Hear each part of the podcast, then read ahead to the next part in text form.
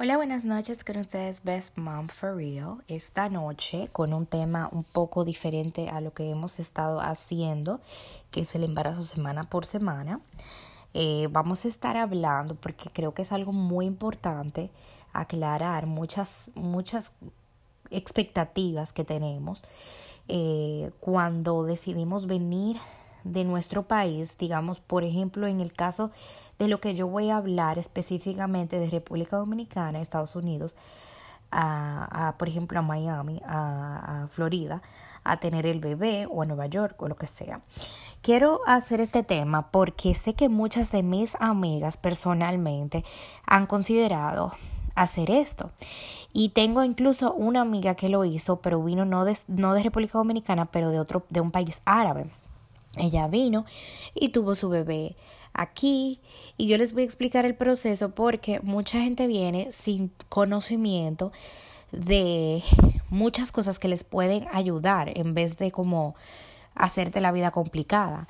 Eh, también muchas aclaraciones porque eh, uno cree que viene aquí, que todo va a ser igual que allá. No, cuando uno tiene, principalmente cuando tienes tu primer bebé, si es la primera vez que vas a tener bebé, uno necesita mucho apoyo de la familia y indiscutiblemente tú puedes parir un niño, pero no inmediatamente te lo puedes llevar, pero tienes que esperar. Bueno, lo correcto y lo que te eh, eh, sugiere el médico es que esperes que por lo menos tenga las vacunas para poderlo llevar en un avión. Como es un viaje corto, la gente toma el riesgo y desde que le sale el pasaporte se lo llevan, pero eso tampoco sale de un día para otro.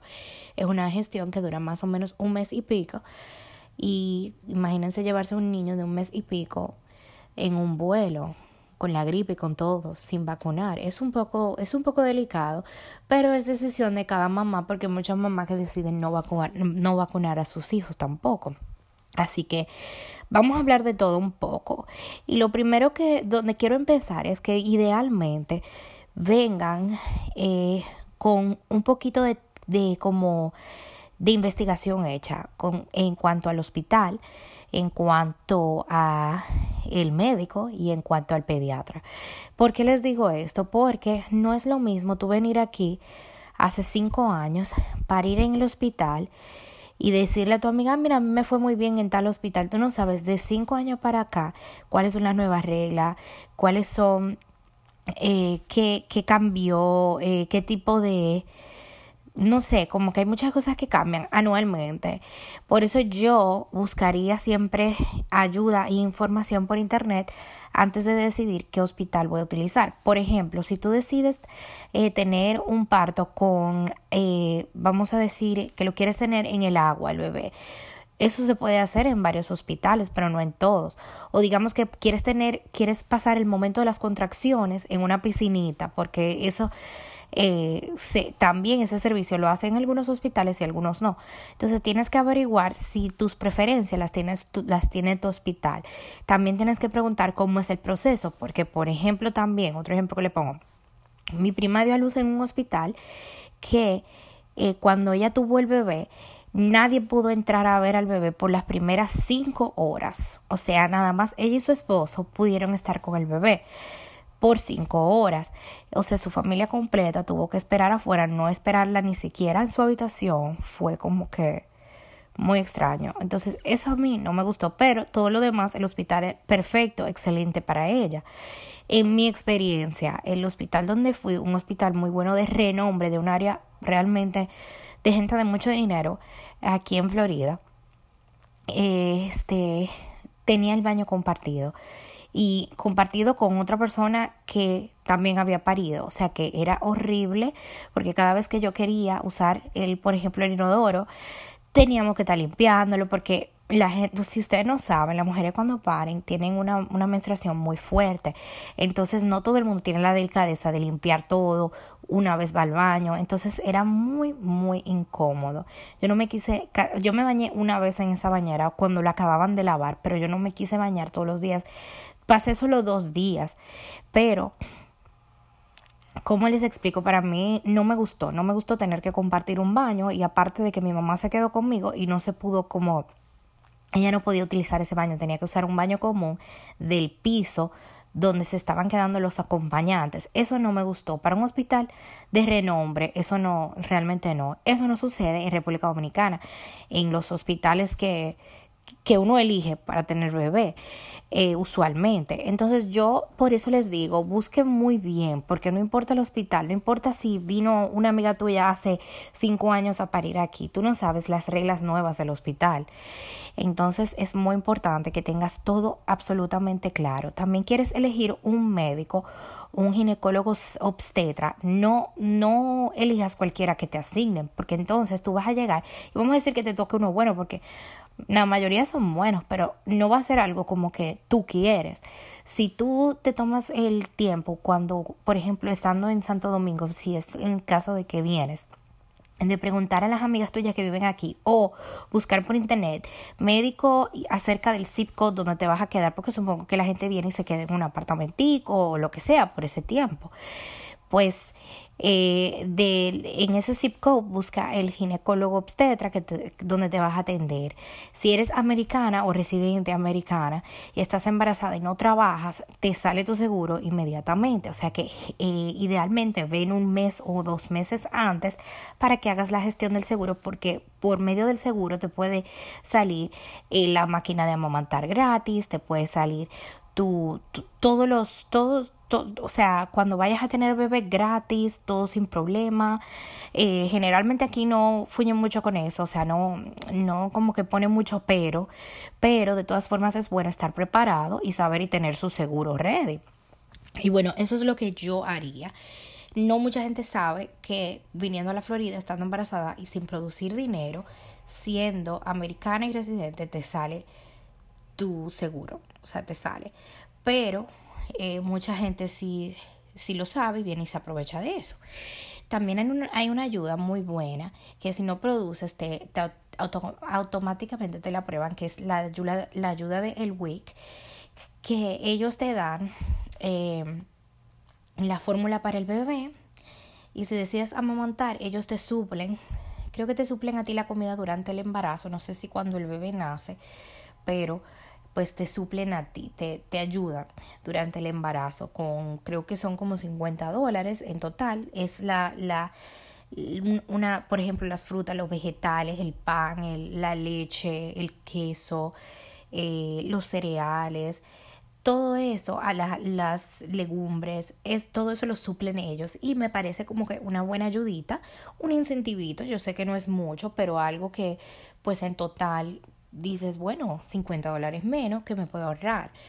O sea que creo que es muy importante que sepan que existe esa ayuda para las mujeres que están en embarazo, que, que no es difícil conseguirla, simplemente necesitas una cita, ellos te dicen qué documentación traer, que creo que es tu seguro social y eh, uno que otro documento más, prueba de, de dónde vives y todo eso, pero algo bien sencillo y te lo aprueban como que automáticamente y te ayudan con la fórmula del bebé. Yo les digo que en mi experiencia, yo no sabía de esto y este nosotros mínimo gastábamos eh, semanal 50 dólares en fórmula por los por el primer año o más porque ya como que hubo un punto que él bebía más pero de todas formas yo les aconsejo que traten de buscar ayuda porque la fórmula es bien cara y tal vez el Wix si te puede ayudar con eso eh, si decides darle fórmula y no, y no el seno, pues te puedes ahorrar algo. Em, otra cosa, pues ya les hablé del hospital. Eh, tengan en cuenta que hay muchos hospitales que tienen unos programas buenísimos para mamá. Por ejemplo, yo sé que en Orlando Aquí, eh, bueno, en, el sur de la Florida es un poco, no es tanto así, pero en Orlando yo sé que la mamá hasta le hacen manicure y pedicure todo incluido y le arreglan el pelo, eso es lo que he escuchado, o que te dan un masaje. Eh, y súper, súper bien, porque tú acabada de parir, te sientes como que, oh my god, como que no, ni siquiera te sientes humana, porque es, me, mire, la menstruación que le llega a uno después de tener un bebé es como que, como si fuera una llave abierta, tipo que tienes que utilizar como un pamper así. Y eso te hace sentir débil, aparte de que tienes prácticamente, digamos, si es una cesárea, tienes una operación y si no fue cesárea, de todas formas estás delicada, no puedes estar ni levantando cosas, ni haciendo mucho esfuerzo, o sea que como quiera que sea, tienes que cuidarte y te sientes como que nueva en esto, o sea que es muy difícil, o sea que es bueno elegir un hospital que te brinde el apoyo, que te que te pongan bien, que tengan buenos reviews, búscalo por internet, eh, donde puedas siempre acceder a tu médico. Eh, también les aconsejo que hagan un birth plan, que es simplemente en cualquier aplicación de estas de, de tener, de, de seguir el parto, pues digo, seguir el, el, semana a semana el embarazo, que hay muchísimas aplicaciones para eso, Baby Center, todo eso te, te, hay una parte siempre que te brinda el birth plan, que siempre te pregunta como que qué quieres hacer, qué quieres que haga el médico después que tengas el bebé, quieres que te lo entregue a ti o al papá, detallitos que si tú, que uno dice eso no importa, por ejemplo, en mi primer bebé yo no lo hice, pero me arrepentí mucho porque dije, yo hubiera tenido un plan y me hubiera gustado tanto como que que me den a mi bebé a mí primero, no a mi esposo, que, que, o sea, como que las cosas fueran un poquito diferentes, yo poder elegir a la, eh, ¿cómo se dice eso? Porque eh, obligatoriamente te asignan una eh, midwife, que es eh, como la encarga, la partera, la partera, y ella te ayuda y como que te da fuerzas y te dice todo va a estar bien. Yo no conocía a la persona que me pusieron a mí, me, asignaron una, igual que cuando uno viene y pare aquí, que te asignan un médico y un pediatra. Entonces lo bueno sería que tú hagas como tu investigación, quiénes son las parteras que, que van a ese hospital, que tú puedas elegir todo eso, vuelvo y les repito, si ustedes vienen y si son residentes o ciudadanas, les sale gratis con su seguro. Y pues es algo bueno de tener por lo menos conocimiento de quién va a estar presente en ese momento tan especial para uno. Otra cosa que eh, les quería decir que también hay que elegir un pediatra. Yo les aconsejo que elijan un pediatra de grupo, o sea, que no sea bueno, eso es un poco más como complicado como encontrarlo cuando no vives eh, aquí vienes a parir de fuera. Es bueno por referencia, pero si eliges tú el pediatra ya sabes más o menos. Miren, miren lo que me pasó a mí. Les voy a contar la experiencia para que entiendan por qué les menciono esto y que no sea uno asignado simplemente por el, por el hospital que esté ahí. Este, a mí me recomendaron un pediatra así de voz, pero ese pediatra nunca está disponible porque es, un pediatra tan popular que nunca está disponible. Él sí fue a ver al bebé cuando nació, lo revisó, lo revisó y todo. Lo vio en la primera cita del bebé después, el cual no me gustó porque yo no hice mi tarea de ver quién es ese pediatra porque yo confié en lo que me dijeron, lo que me recomendaron, ¿verdad? Y pues un buen, pediatra sí es, lo único que tiene una disponibilidad muy limitada porque es muy popular. Aparte de que para irlo a ver uno tiene que esperar con un bebé recién nacido hasta una hora y media para verlo. Porque él está complicado, pues tiene mucha gente que lo quiere ver a él. Entonces, este, lo que yo les recomiendo es que busquen no solamente pues recomendación, pero vean los reviews de donde él trabaja, o sea, de la, la, oficina, no del, no del hospital, sino la oficina del pediatra, cuando te toca llevarlo a la primera cita, eh, creo que a la semana que el bebé nace, no sé exactamente, pero a la primera cita, que veas los reviews, porque a veces te tocan consultorios que son hasta sucios, o sea, no te puedo explicar, es, es una cosa que mi experiencia fue tan mala, el pediatra era bueno, pero la oficina en el grupo donde él trabajaba era como que yo llamaba, nunca me contestaban el teléfono, para darme una cita era un lío, para, para verme cuando yo iba de emergencia me dejaban dos y tres horas con un bebé esperando, entonces es muy, muy delicado. Yo de verdad me tomaría el tiempo ahora con experiencia que tengo y les, les digo y le aconsejo que busquen un pediatra que no solo sea bueno, sino eh, eh, por recomendación o lo que sea, pero que les convenga que no les quede tan lejos de la casa a ustedes, de donde se estén quedando, porque es muy tedioso salir con un bebé recién nacido, lejos, en carro, ellos no están acostumbrados algunos lo toman bien y se duermen y todo bien, pero muchos, como el mío, les da un ataque de histeria en esa silla.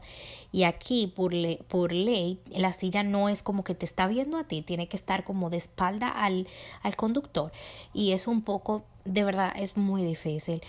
Eh, uno se estresa mucho si es un camino largo. Entonces yo les aconsejo que sea como que una visita cerca y breve, que no sea una oficina de esta que te ponen a esperar dos y tres horas para, porque yo he sabido esperar, señores, tres horas por un pediatra en una visita que no es ni siquiera de emergencia, que estaba planificada. Entonces, por eso les aconsejo, ya yo cambié de pediatra, ya yo cambié de lugar también, es un lugar cerquita de mi casa, eso no me ha vuelto a pasar, pero yo estaba renegada a cambiar el pediatra por mucho tiempo, por, un año y medio duré yo yendo a ese grupo, a ese, es como un grupo donde hay varios pediatras en la misma oficina y tienen diferentes salitas y diferentes consultorios y entonces ahí estaba el mío que nunca estaba disponible, él nunca tenía cita disponible, o sea que yo tenía que coger cualquiera que esté disponible para poder hacer la, cita a tiempo. Entonces, eh, como les cuento, es algo que Muchas mamás son flexibles y dicen no importa, cualquiera, pero se trata de tu bebé, de tu primer bebé. Haz las cosas cuando, como tú te sientas confiada, que tú digas, ok, ya sé que elegí un buen lugar, un buen pediatra, y si me pasa cualquier cosa, pues sé cómo buscar de otro y qué cosas tengo que tener en mente para elegir otro pediatra, por ejemplo.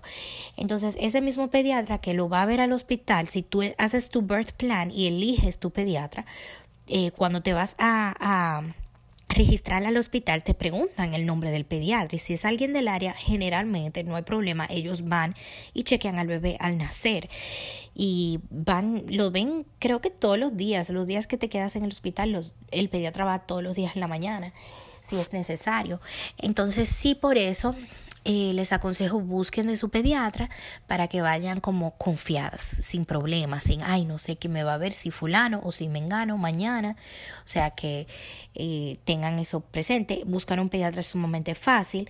Eh, simplemente tú buscas por el zip code, pediatras cerca de tal zip code donde te estés quedando. Otra cosa es el lugar donde te estés quedando.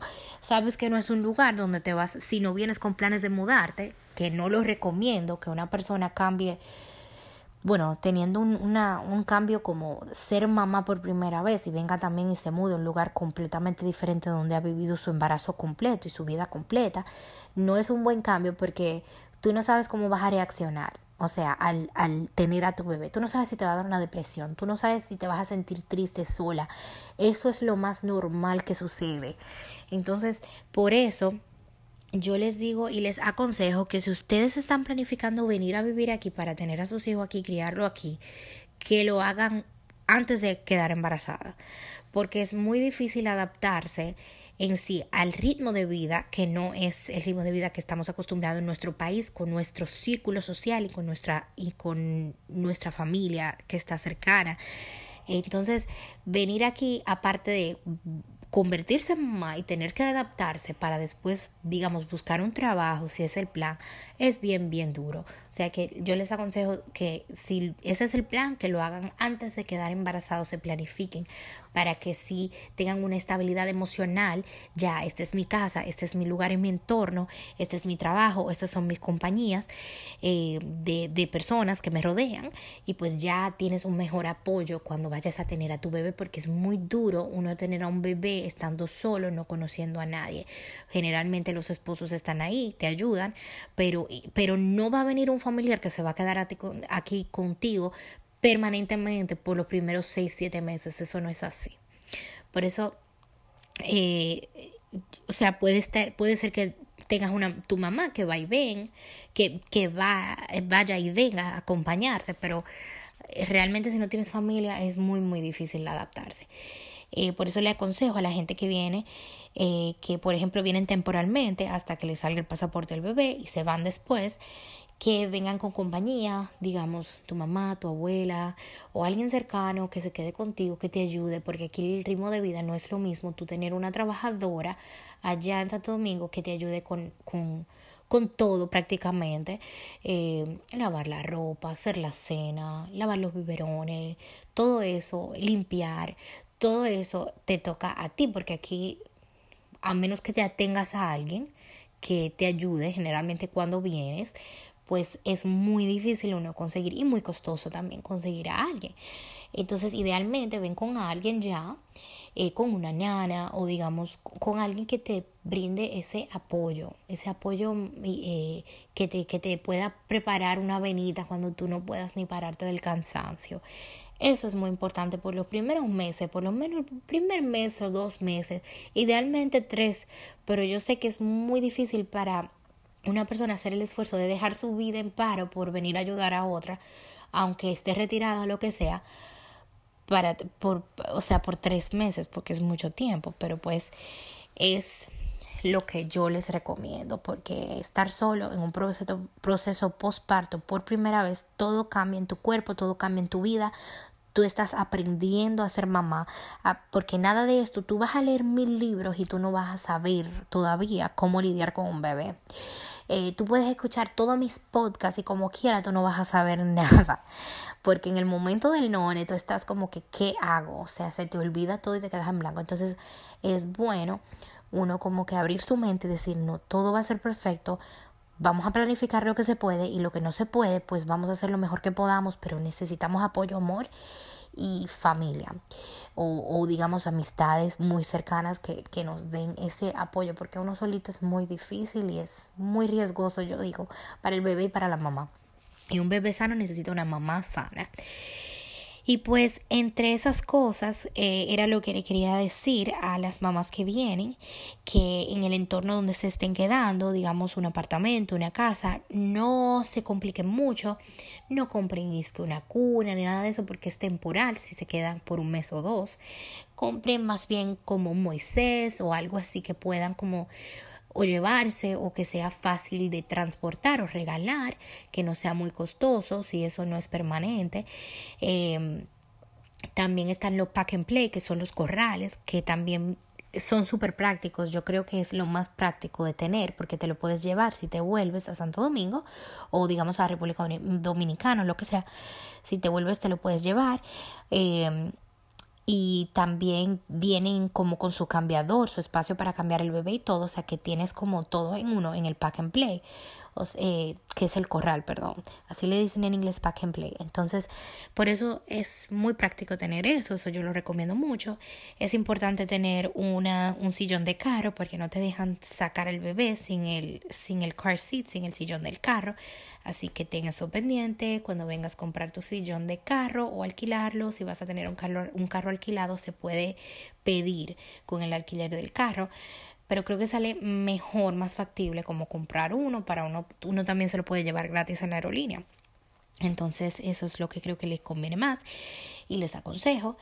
Y pues nada, esas son las cositas que quiero como que dejarles saber a ustedes, que tengan pendiente, porque sé que mucha gente viene, la gallinita ciega, y viene y se, se va a un hospital eh, que tal vez no sea un hospital que esté tan bien como estaba hace cinco años, cuando te lo refirió una amiga.